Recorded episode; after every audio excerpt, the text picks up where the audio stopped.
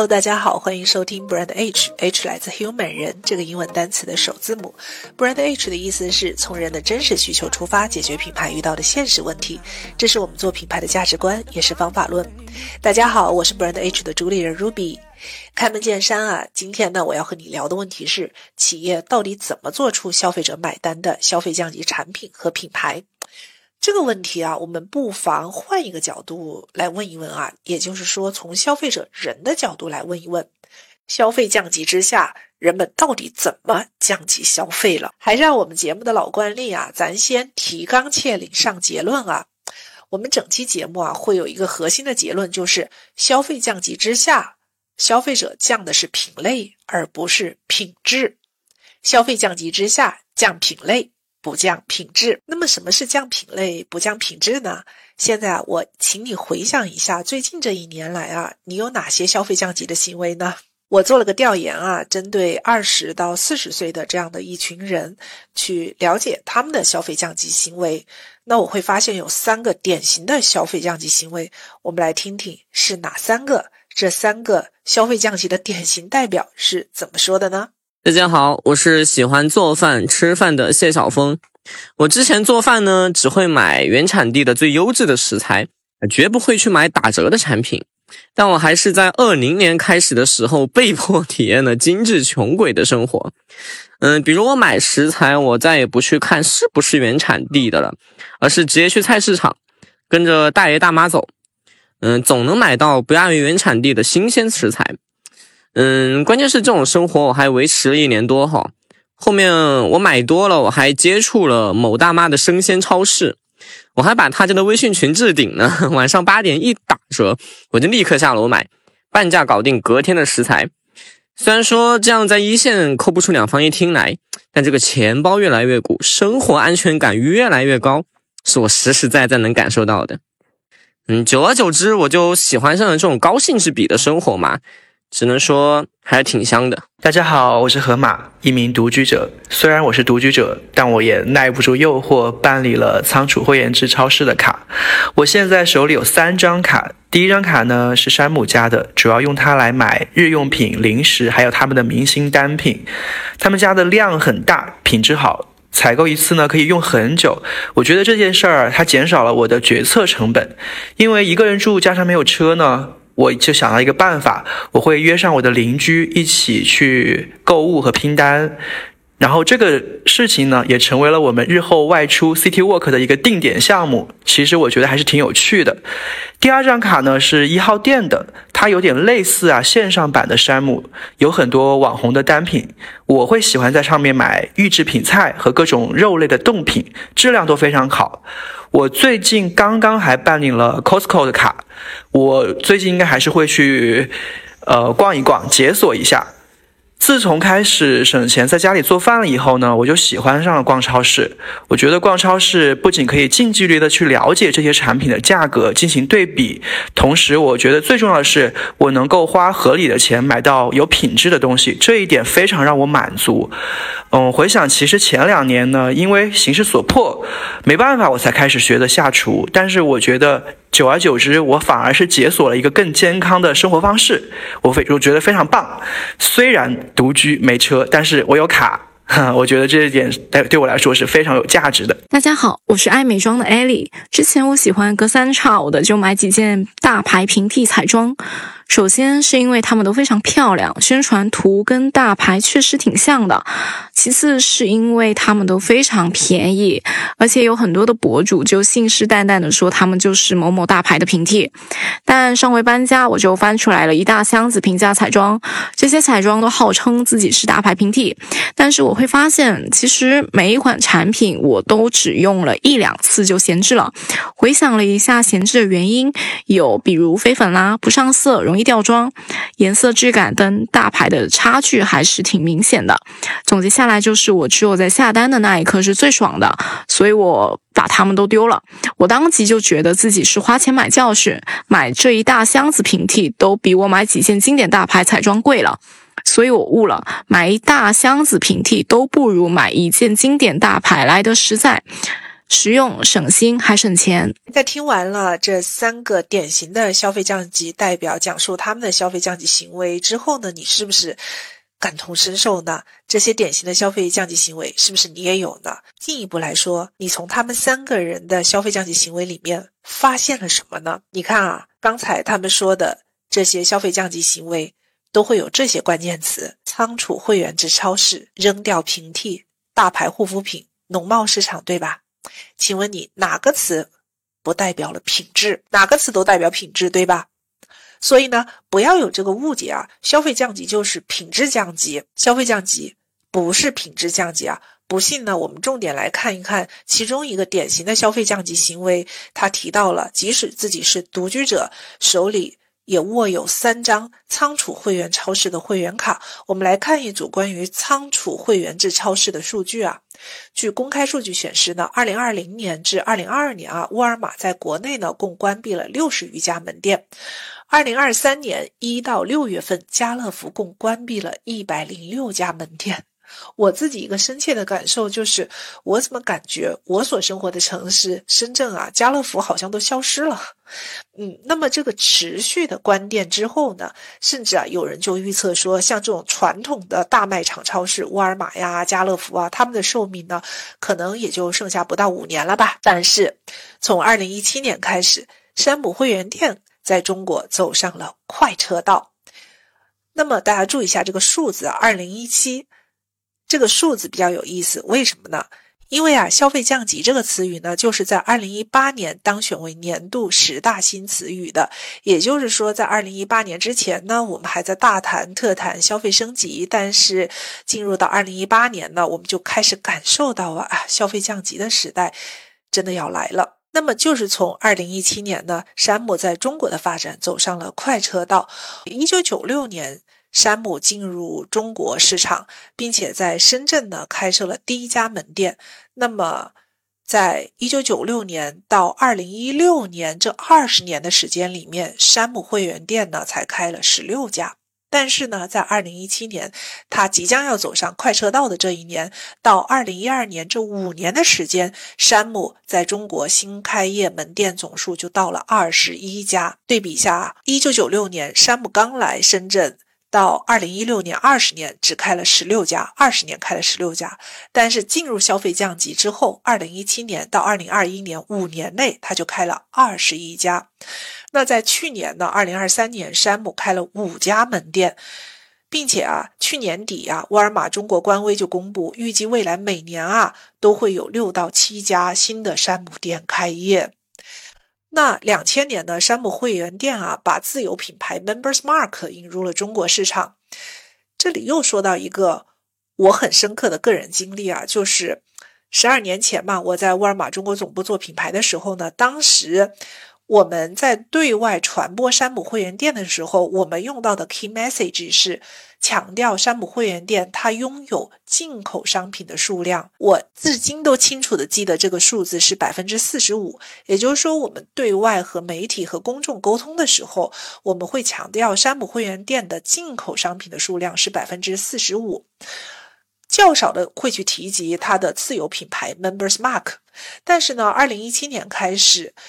能够让山姆会员店进入快车道发展的呢，正是它的自有品牌 Members Mark。很多行业人士啊得出的结论就是，山姆会员店保持火爆背后的真相呢是，它不是做最好的，也不是做最差的，而是大多凭着它的自有品牌 Members Mark 在一个价格区间内。做到品质最优、最具性价比的商品，所以呢，它正好就契合了消费降级的这样的一股子趋势。那会员呢，可以用市场平均价格，甚至低于市场的价格呢，买到高于市场品质的商品。那一说到这个呢，我相信很多的人都会想到山姆代表性的自有品牌商品瑞士卷。这个瑞士卷呢，是一款奶油夹心蛋糕，它的卖点呢就是配料干净，并且呢用了欧洲进口的动物奶油。它最大的优势呢，当然是它的价格，一大盒十六片啊。有两种口味，算下来呢，一片不到四块钱。那一片不到四块钱是个什么概念呢？星巴克的一片瑞士卷售价抵得上山姆的八片，而大多数的烘焙店的瑞士卷定价呢，也要超过十块钱一片。但是山姆的一片瑞士卷呢，才四块钱。那这里又说到一件很有意思的小事儿啊，就是两年前我的。呃，一个亲戚，他是住在赣州嘛，江西赣州，他来深圳玩，好像深圳也没啥特产可以带回去的。我说你想买点什么带回老家？哦，我这个亲戚呢是一名高中生啊，嗯，然后他就说我想去福田的山姆看一看，看一看这盒传说中的瑞士卷，带一盒瑞士卷回去。我说天哪，这瑞士卷都成了深圳的特产了啊！啊。就你说这件事反映了什么啊？真是，二零一九年呢，这款瑞士卷推出之后呢，山姆啊就凭借着绝对的性价比优势，让这款瑞士卷成了爆品。这款瑞士卷的销售额啊，居然占了部分门店月营业额的百分之八到百分之十啊！那这款瑞士卷的年销售额啊，曾经是高达十亿以上啊！啊，真的是很不得了。我对这款瑞士卷呢，倒没有什么特别深刻的感受，但是我对另外一件产品的感受比较深，也是一件，呃，山姆自有品牌的烘焙产品，就是苹果肉桂卷。因为我是一个肉桂爱好者，那山姆的苹果肉桂卷是五十二点九块钱一盒，一盒十二个。也是四块多钱一个啊！有一天呢，早餐呢，我发现我买的一大盒山姆的苹果肉桂卷只剩下一个了。我吃了这一个肉桂卷之后呢，没有吃够。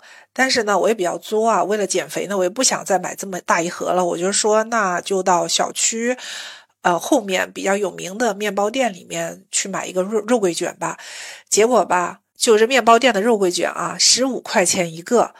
我真是真是坦诚的说啊，真没有山姆这个四块多一个的肉桂卷好吃啊，十五块钱一个。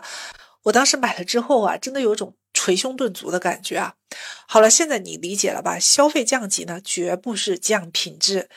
但是呢，咱们 Brand H 这档播客节目啊，不会这么浅尝辄止的，就是告诉你消费降级不是降品质，因为消费降级不降品质，不降品质考验。对一个企业的考验是什么？供应链管理，对吧？最重要的就是供应链的管理。那我在给客户分析消费降级的时候呢，客户就会向我提出一个尖锐的问题啊，说不是每个企业都能像山姆啊、Costco 啊有这么强大的供应链管理能力啊。那为了确保品质，就是不能降价，怎么办呢？难道我们就被消费降级堵死了吗？那这里就要上到。我们本期节目的核心结论非常重要的就是，你不降品质，但是你要降品类，降品类不降品质，在降的这个品类里争取做到最好的品质。那么怎么理解这句话呢？我给大家讲一个我个人二零二三年消费降级的典型行为之一啊，就是。我喝咖啡，连喝瑞幸都觉得贵了。我是一个重度的咖啡爱好者，呃，每天至少要喝一杯咖啡。但是在二零二三年呢，我会觉得喝瑞幸都嫌贵。那我喝瑞幸都嫌贵，我喝啥呢？我二零二三年喝的最多的就是三顿半，我每天至少是一颗三顿半。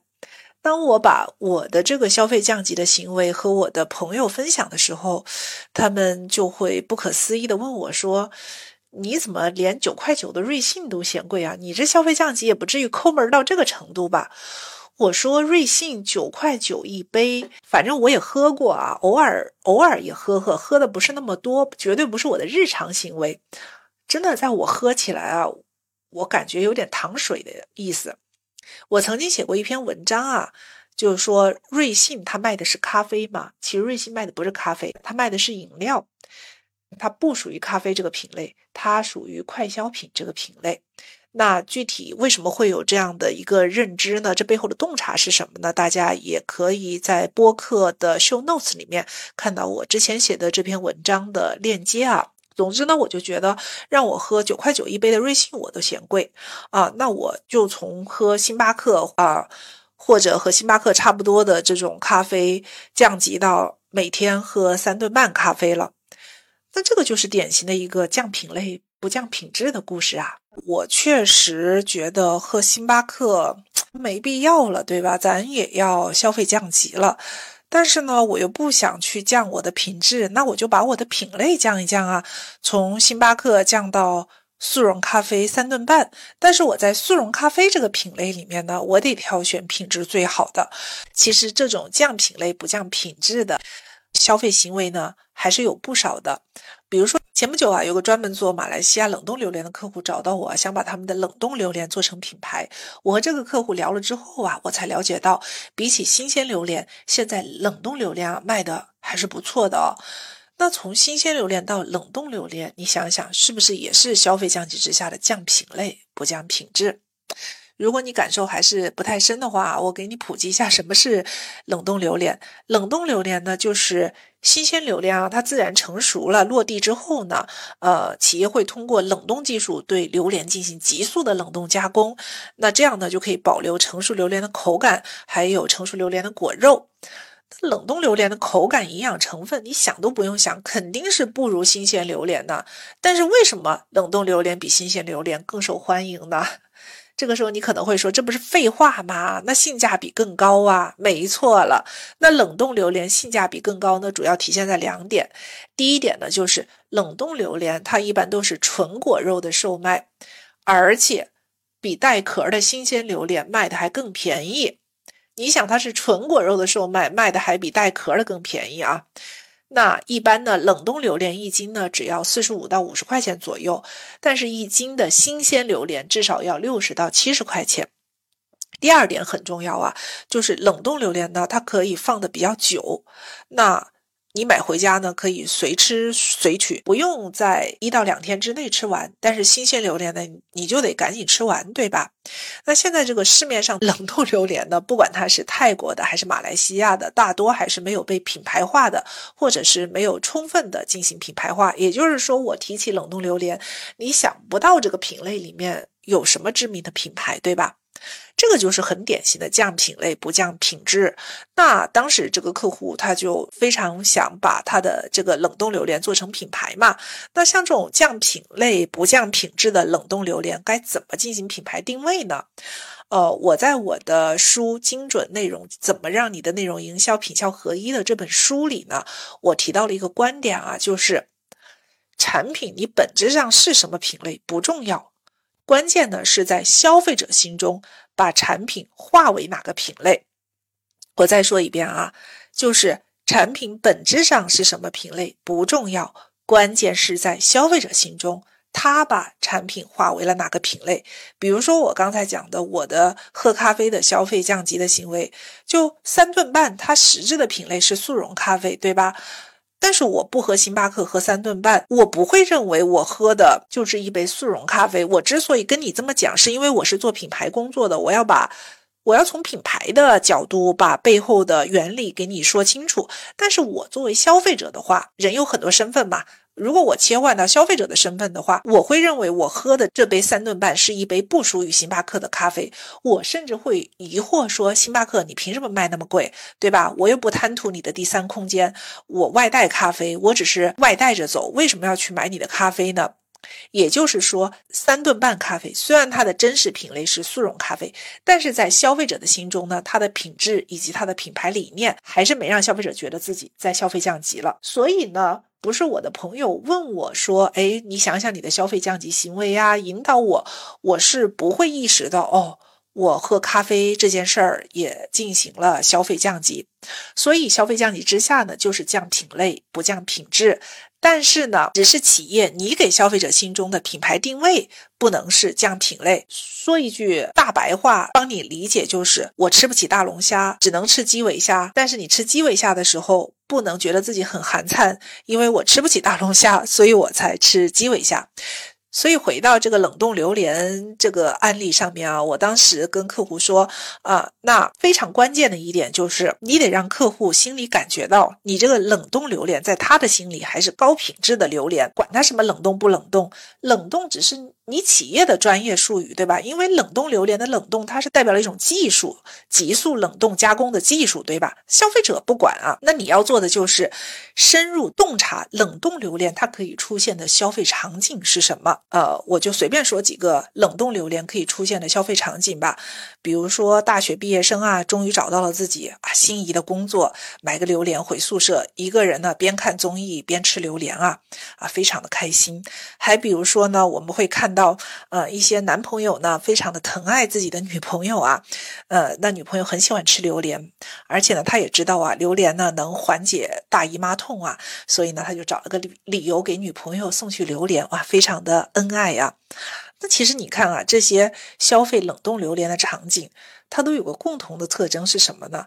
你联系到榴莲它的功能性，榴莲的糖分是不是很高？那我们都知道，高的糖分能带来多巴胺的狂欢。你的多巴胺上升了，你的味蕾是不是会有一种很幸福的感觉？所以呢，我当时给到这个冷冻榴莲的建议就是，你的定位要往品质幸福这个方向去走。节目的尾声呢，我还是想问你一个。灵魂问题啊，就是你发现降品类不降品质背后体现了人们的什么心理状态呢？我再问你一遍啊，就是降品类不降品质背后体现了人们的什么心理状态？我来揭晓答案啊，就是咱中国人还是普遍要面子的，所以消费降级之下降品类不降品质，它反映的人的心理状态就是消费降级之下面子。咱不能降。那我再说一件我特别特别特别想分享给你的我的小经历，来帮你理解消费降级之下咱不能丢面子这件事。因为我们抓住了这个本质之后，你就能理解消费者他对消费降级到底需要的是什么。这个小故事是什么呢？就是二零二三年去年啊。除了喝咖啡这个消费降级的典型行为呢，我还有一个消费降级的典型行为是，我的衣服真的买的越来越少了。那之前呢，我还是比较喜欢买衣服的。那买到不合身的衣服呢，就会拿去改，因为我蛮看重改衣服这件事。你想啊，穿衣服。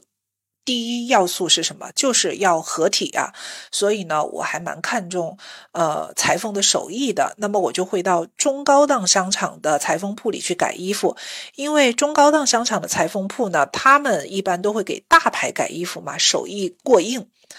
那我会有一家固定的中高档商场的裁缝铺，呃，去请他们帮我改衣服。但是呢，二零二三年我真的很少买衣服了，所以一年都没有去过这家裁缝铺了。嗯，那走在这家裁缝铺的路上呢，我还在想，哇，他们不会关了吧？心里还挺忐忑的。哎，结果我到了这家裁缝铺的时候，我发现老板们还在啊，很高兴啊。我就问老板说：“哎，你们今年的生意怎么样啊？”啊，老板说：“还行啊，啊，反正也没变差。”哎，我就很好奇啊，我就说：“哎，你们的，你们这个来改衣服的人还有那么多呀？”老板是这么回答的：“说来改衣服的人。”还是这么多，但是呢，拿来的衣服却是没有之前的质量好了。之前呢，我们会比较经常的改大牌啊或者中高档的品牌衣服，但是现在呢，我们改的衣服大多都是抖音直播间的一两百块钱、两三百块钱的衣服了。哇，我当时听到这个啊，我就我就我就比较激动啊。为什么？因为我觉得这是一个很很重要的洞察点啊。你想啊。我们买一件衣服才一两百两三百块钱，但是我愿意花这个衣服衣服的价格的一半来改这件衣服。哎，我不知道，我不记得我刚才说了没有啊？因为这个裁缝改衣服挺贵的，就比如说你改一条牛仔裤的裤脚，至少都要五十块钱啊。那我愿意花这件衣服的一半的价格去改这件衣服，那这说明什么？说明了我们还是需要体面的。我们需要面子的，所以消费降级之下，你企业做出的产品和品牌，你降了品类，但是你不能在讲品类的时候，向这个消费者他在用你这个产品的时候，向外界传达我消费降级了，不能传递这样的信号。好啦，咱们今天这期讲消费降级之下。人们到底怎么降级消费，以及企业到底怎么做出消费降级之下消费者买单的产品和品牌，就到这里结束了。我相信每一期节目的结束也是一个新的开始。非常欢迎你关注 Brand H 的播客，我们通过播客的评论区继续连接彼此。我们下期节目见，拜拜。been thinking about you day and night. I can't get enough. Oh, nah. I can't lie. I love the way you're messing with my mind. I can't get enough.